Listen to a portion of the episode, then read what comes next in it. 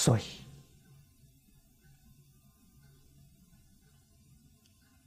自古以来呀，东方西方讲的预言呢，我们这个时代要遭劫难了。我相信，我完全肯定。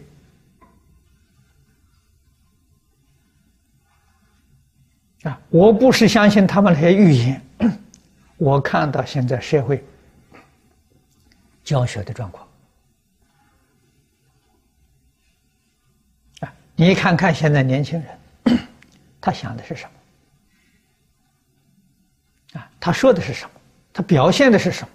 我们就很清楚、很明白啊。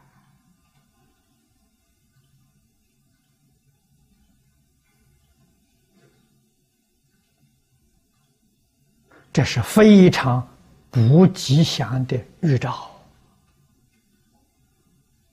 啊！现在人看不出来，没有读古书啊。为什么说读古书的人就会看出来了？读古书是吸收古人的经验啊，他们一生的经验。换一句话说。增长我们的见识，你看东西就能看得远、看得深、看得广。啊，我们中国人讲史实，读历史就是吸收古人的那种经验、常识。啊，经是长学问的，是智慧、定慧也；读历史是长见识。